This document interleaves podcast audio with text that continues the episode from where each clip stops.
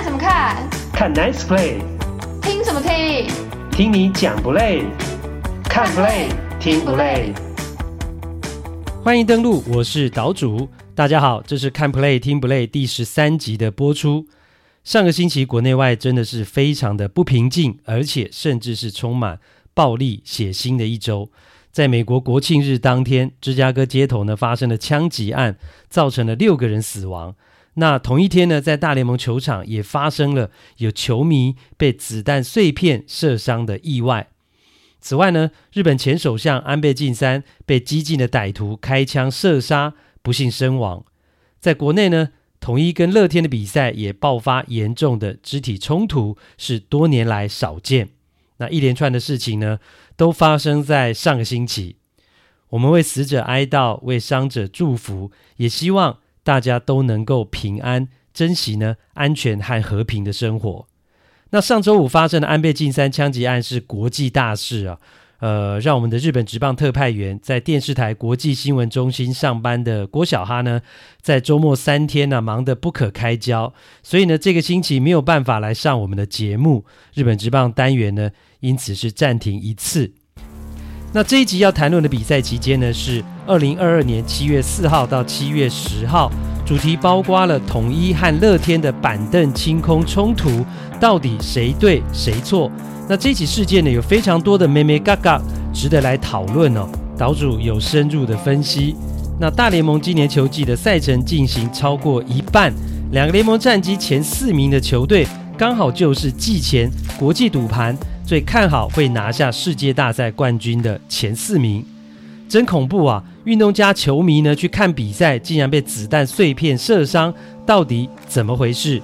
张玉成很快找到了新东家，光芒。会是他在大联盟最后的机会吗？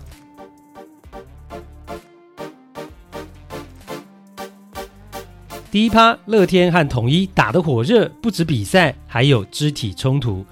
首先要恭喜呢，乐天桃园拿下了上半球季的冠军，而且呢，他们是踩在我们味全龙的头上封王。虽然心里不太舒服，不过呢，基于风度，还是要说声恭喜。那至于这一趴的主题呢，是要谈上个星期乐天和统一的冲突事件。我不得不说哦，两队的这一场架打得真的是令人血脉奔张，在国内多年难得一见。甚至呢，我觉得胡志伟是一举把美式球风带进了台湾职棒。那这一场冲突当中呢，有很多值得讨论的地方啊。那接下来我会花比较多时间，分成不同的层面来说，请大家呢耐心的听下去。那就在上半季冠军呢，呃，争夺进入白热化阶段的时候呢，统一跟乐天上星期五啊，却两度爆发了板凳清空的场面。那激烈的程度呢，可以说是近几年呢、啊、中华职棒最严重的肢体冲突。那最后，乐天的蔡振宇被重罚了十一万，禁赛十场；统一的胡智为呢，则是罚款两万元等等。那除了罚钱禁赛之外啊，整个过程当中。踩人的到底是不是故意的？那丢触身球的又是怎么想？怎么有球员像打橄榄球似的冲出来撞人？都是大家热烈讨论的话题。那也是我这一趴呢要讲的重点。那首先呢是整个冲突的这个事件的起因。第四局一个牵制三垒的球，那乐天的三垒手呢梁家荣，呃，直接踩到了要扑回三垒垒包统一林子豪的手。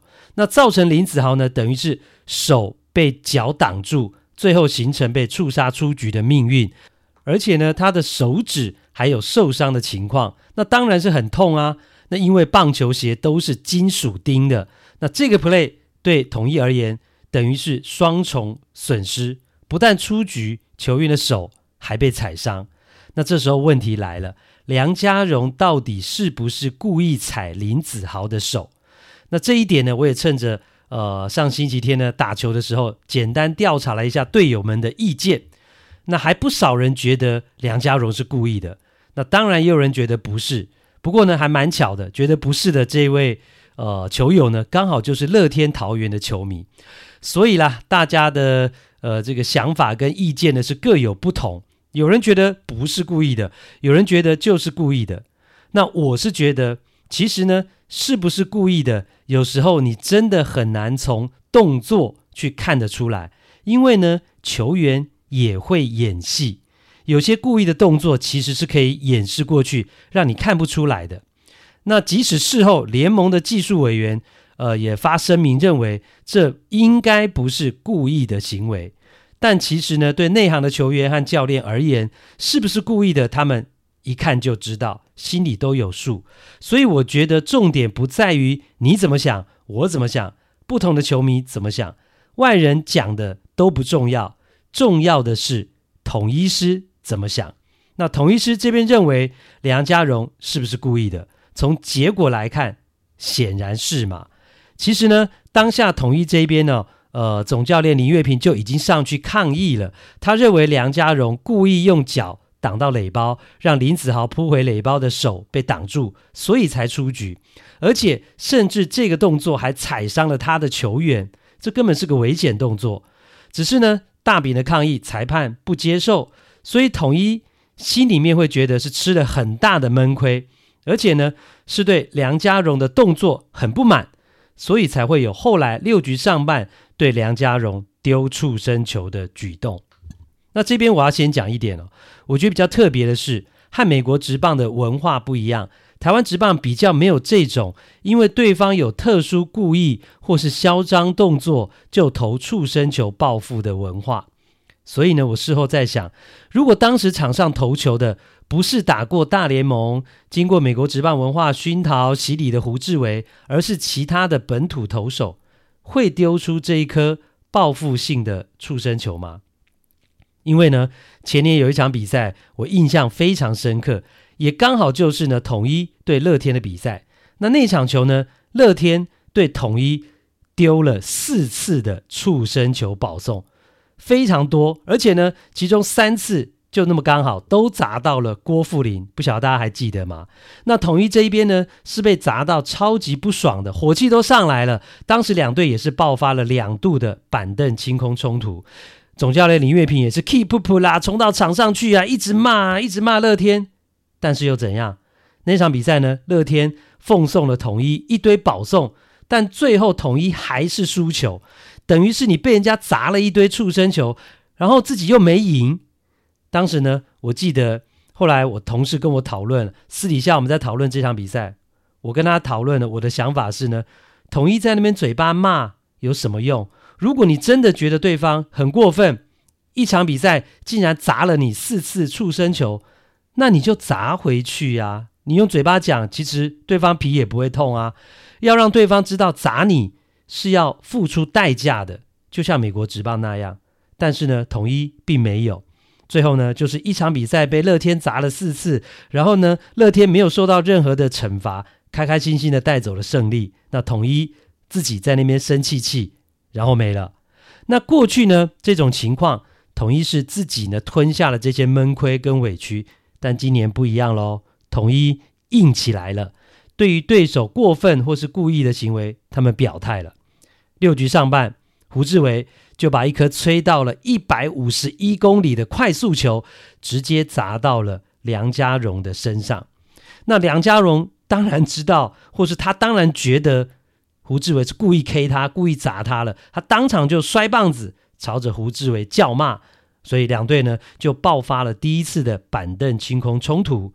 那最后。胡志伟是被驱逐出场，因为裁判认为他是故意丢触身球。那这一边呢，其实我是有一些不一样的想法。根据呢事后联盟发的声明说，主审季华文在梁家荣上场打击之前有意识到状况，所以他特别上投手丘去告诫，哦，告诫哦，告诫投手胡志伟不可以有故意触身球。但是呢，后来我看新闻。的报道哈，胡志伟这边的说法却是季老师只是要换一颗新的球给我啦，那我没有听到什么警告的事情。那胡志伟说他还跟季老师说谢谢哦，注意到了吗？两边的说法根本就不一样。好，这是新闻报道。那所以呢，我就在想，主审的这个动作到底算不算是一个正式的警告呢？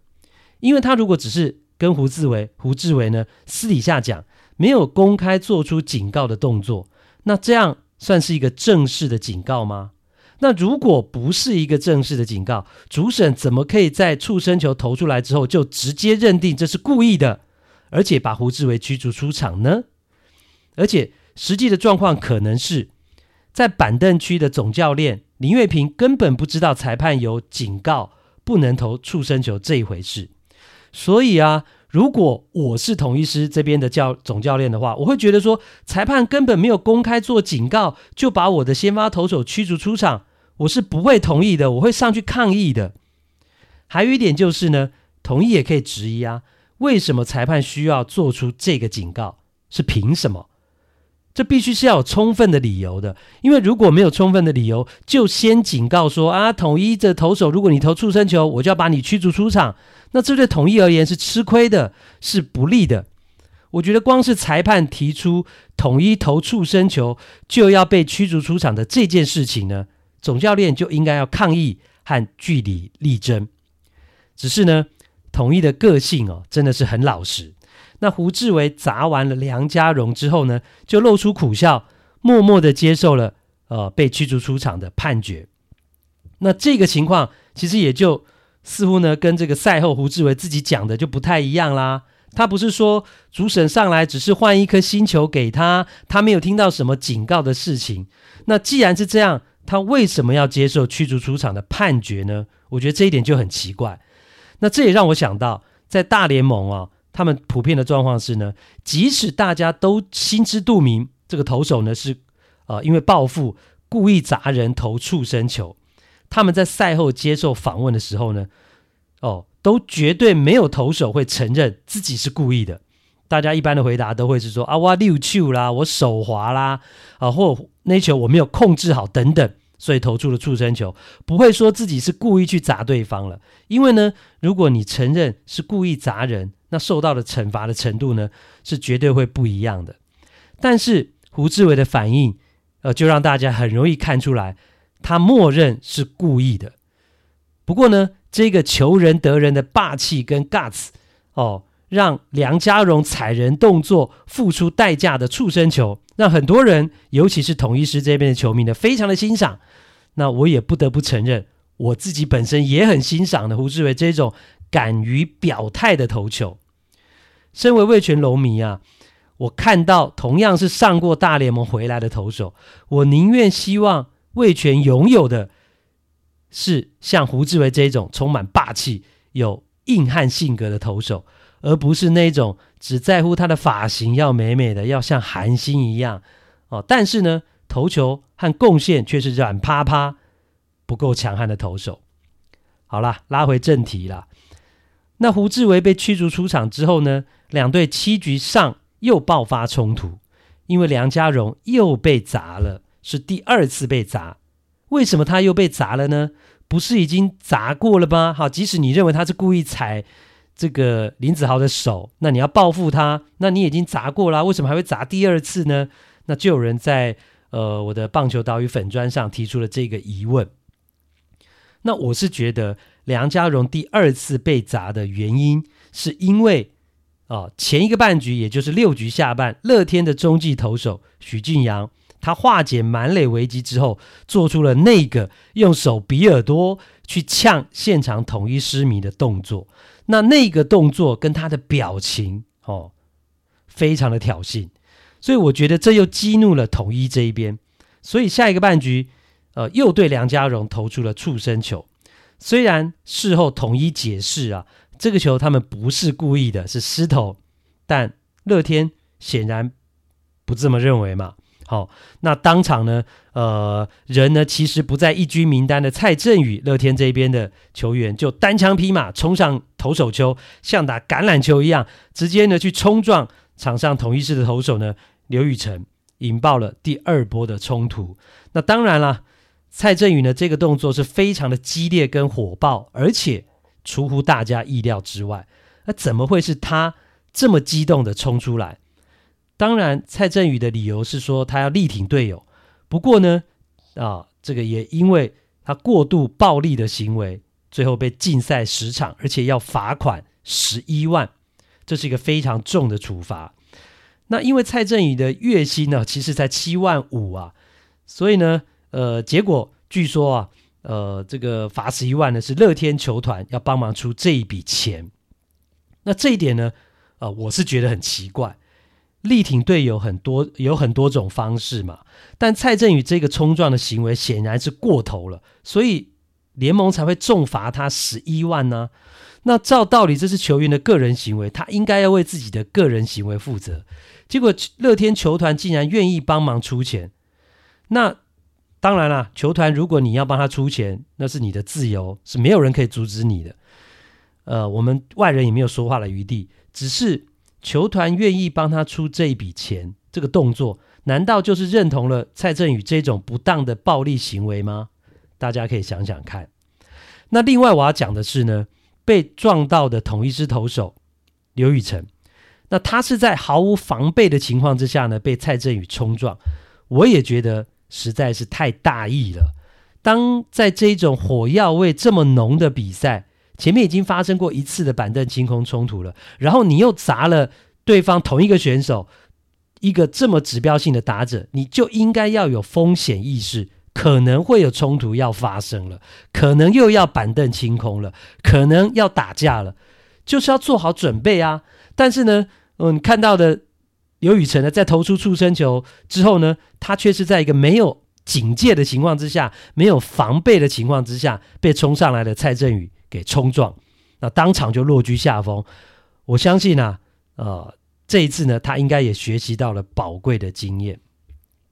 那最后我要讲的是呢，职棒比赛就是这样，你在场上做了什么事，不论是伤害到对方的身体，或是做了过度挑衅跟嚣张的行为，就要承担这件事带来的风险跟后果。而且，不管你的行为是不是故意的。以美式的文化来看，你砸了我触身球，我哪管你是不是故意的，我就是要砸回去。因为呢，我要让你知道，你不可以随便砸我，因为被砸到是会痛的，是很不舒服的，甚至会受伤的。那如果你不想被我砸，你投球就要小心一点，不要砸到我。一样的道理哦，梁家荣用钉鞋踩到了林子豪的手。不但因此赚到了一个出局，还导致了林子豪的受伤。对统一而言，我不管你是不是故意的，你的危险动作造成了我们的伤害是事实，那你就要付出代价。哦，我觉得整件事呢，背后的一个呃观念就是这样。那我的角度是呢，比起过去哦，一场比赛被砸了四次触身球而只能吞下去，我倒是很乐见呢，胡志伟或统一这一边终于。敢于去回应对手，因为有些时候啊，球场上的事就必须在球场上解决。如果有一队经常用触身球砸到别人，然后啊脱个帽啊致个意啊啊攻击他拍谁啊就没事了，那被砸的那一队哦，岂不是冤大头吗？所以呢，适当的表态回敬，让对方知道你做了伤害别人的事情是要付出代价的。这样一来，他下一次。才会小心一点。第二趴，美联洋基最强，国联道奇第一，两队今年真的有机会在世界大赛碰头吗？虽然还有一个多礼拜啊，才是呃大联盟的明星赛，不过呢，上个星期啊，各队都已经打超过了八十一场比赛，也就是今年球季已经打超过一半喽。那战绩排名也有了初步的轮廓，加上今年的季后赛和过去相比啊，有很大的改变呢、包括名额扩编到史上最多的十二支球队，以及对战的方式也和过去呢有很大的不同。所以呢，先在这一集做一些介绍，让大家接下来呃，等于是下半季呢看比赛能够有更清楚的概念。那首先要讲的是呢。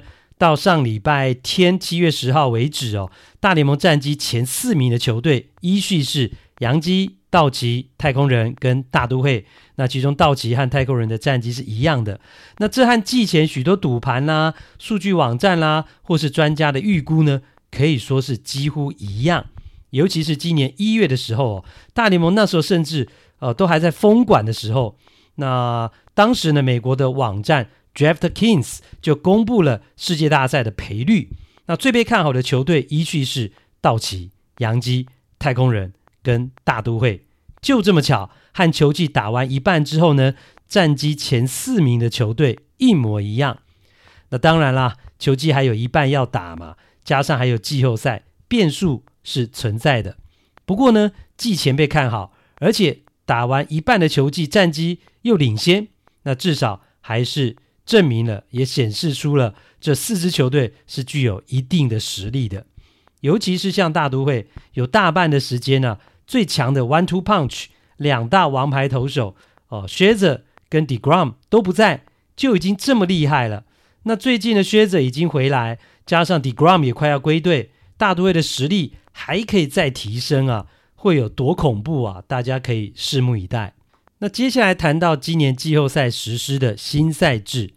那新的赛制是呢，两个联盟各有六支球队可以进入到季后赛，那包括了三个分区的冠军以及三支外卡球队。那分区冠军呢，呃，就依照战绩的高低，分别列为第一种子、第二种子跟第三种子。那扣掉了三个分区冠军之后呢，例行赛啊，战绩最好的前三名球队就是外卡球队。那也按照呢，呃，他们的战绩排名分别列为第四到第六种子。举例来说啊，如果呢现在就打季后赛，美联的部分，洋基就是第一种子，太空人是第二种子，那双城是第三种子，外卡依序是红袜、光芒跟蓝鸟。那国联的话，第一种子就是道奇，第二种子是大都会，第三种子是酿酒人。那外卡依序是勇士、教士跟费城人。那这有可能发生一个状况啊，就是呢，外卡的球队战绩可能会比别的分区冠军战绩还要来得好。像是目前的红袜战绩就比双城好，勇士的战绩比酿酒人好。但即使如此哦，外卡球队的种子顺序哦，是一定会在分区冠军之后。不会因为他的战绩比较好就排到前面去，主要的目的就是保障每个分区冠军的地位。那今年开始执行的呃季后赛新赛制和过去最大的不同就是呢，两个联盟的前两号种子可以不用打第一轮。那另外就是呢，外卡战取消一战定生死，改成是打三战两胜。那也就是呢，第一轮的外卡战打三战两胜，是由呢，呃，第三种子，也就是战绩最差的分区冠军对上第六种子，也就是呢，战绩最差的外卡球队。那这个对战组合呢，三场比赛都会是在第三种子的主场来进行，也就是呢，第三种子拥有全部的主场优势啊，这个蛮合理的。那另外一个组合呢？呃，外卡战的另外一个组合就会是呢，第四种子对上第五种子，那第四种子会拥有全部的主场优势，所以这个部分你光听哦就知道差别很大哦。所以如果你是呃外卡球队晋级，那你晋级之外，你还希望你是能够拿到外卡的第一名，因为呢这样子你就可以拥有呃在第一轮三战两胜的。主场优势，所以这就变成一个很重要的目标了。那这也将会是呢，呃，下半季呢，大家看球一个重要的概念。那就像是现在呢，美联的三个外卡球队全部都在东区嘛，红袜、光芒跟蓝鸟。那除了诶。呃，他们可以晋级之外，他们还要去争啊，谁是第一名啊？外卡的第一名，因为第一名的球队，外卡第一名的球队就可以在季后赛的第一轮拥有全部的主场优势。那当然，国联的勇士、教士跟费城人也一样了。哦，这是以目前的战绩来看的话，哦，那这也可以增加呢，到了球季末比赛的可看性啊。我觉得，呃，这个赛制其实呃能够带来好的效益哦，在这个部分。那另外呢，就是呢。呃，可以拿到分区冠军的球队，也希望他们的战绩是能够呃在三个分区冠军的前两名嘛，因为呢前两名就等于是前两号的种子，这样就可以直接打第二轮啦。那你如果是第三种子的话，那你就要去打第一轮，那就增加了可能被淘汰的风险嘛。所以呢，到了球季末，即使已经拿到。笃定拿到分区冠军的球队也不能放松啊，去打这所谓的消化比赛啊，因为呢，你还是要去拼三个分区冠军的前两名。那因为你就是希望能够可以直接打第二轮的季后赛，去避免打那个第一轮。那季后赛第二轮的呃分区系列赛呢，呃是打五战三胜。那两个联盟的第一种子呢，呃就要对上呢第四跟第五种子的胜队。以现在美联的战绩为例的话，就是洋基要对上红袜跟光芒的胜队，那太空人要对上双城跟蓝鸟的胜队。那高位种子哦，呃，就是呢，呃，拥有前两场跟第五场的主场优势。那第二轮打完之后呢，呃，之后就是联盟冠军战跟世界大赛。那这两个部分就跟过去一样，呃，是打七战四胜。那高位种子呢，就有多一场的主场优势。所以简单来说啦，今年呢改制之后的季后赛啊，两个联盟各有六支球队晋级。那战绩最好的前两名种子是直接打第二轮，那剩下的四支球队呢进行第一轮的外卡战，是打三战两胜。那第二轮的分区系列赛打五战三胜。那之后的联盟冠军战跟世界大赛就和以前一样，是打七战四胜。至于今年哪一支球队能够走到最后？会是洋基跟道奇这两大豪门对决吗？由现阶段胜投王 Justin Verlander 领军的太空人，绝对会是洋基最大的心头大患。还有道奇，我相信也会面对到大都会强力的挑战。至于其他球队，像是卫冕的亚特兰大勇士队，最近状况是非常好，有没有机会杀出重围，也会是一大看点。第三趴去看棒球，还遭到枪击。上周二是美国七月四号的国庆日，那有四个运动家队的球迷呢，在球场比赛后看烟火时，被子弹的碎片击伤了。虽然没有生命危险，但还是蛮惊悚的。因为当天呢，在芝加哥的街头才发生了滥射无辜的枪击案，造成了六个人死亡、三十个人受伤的惨剧。那有听过我 Podcast 第二集的听友就知道，那今年运动家队呢，因为主力球员大出清，把很多优秀的呃投手啦或者野手都交易出去了，变成摆烂之后呢，让球迷很失望，甚至呢唾弃，所以进场看比赛的呃球迷人数是锐减，甚至少到只有几千人。不过呢，美国国庆日的这一天呢、哦。呃，运动家队的主场是挤进了今年最多进场人数的两万四千多人。那那一天的比赛呢，也是他们的烟火日。在打败蓝鸟队之后呢，呃，现场就放烟火。结果有人呢，就趁着放烟火的同时啊，在球场外面开枪庆祝啊。哦，子弹的碎片呢，就呃这个误射到了球场里面去，结果就不幸打伤了四个球迷。那这四个人真的是有够倒霉的，去看个棒球，然后呢，赛后开开心心的，呃，看烟火，却被子弹的碎片给击中啊！还好啦，他们是都没有生命的危险。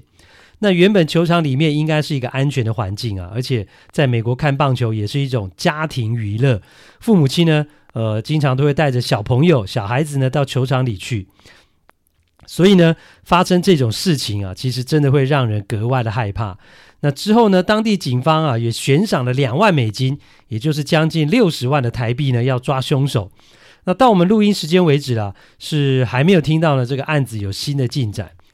那这件事情呢，也让运动家队的主场 Oakland Coliseum 所在的地区啊，治安并不好的问题啊，再度。呃，被扯出来成为焦点。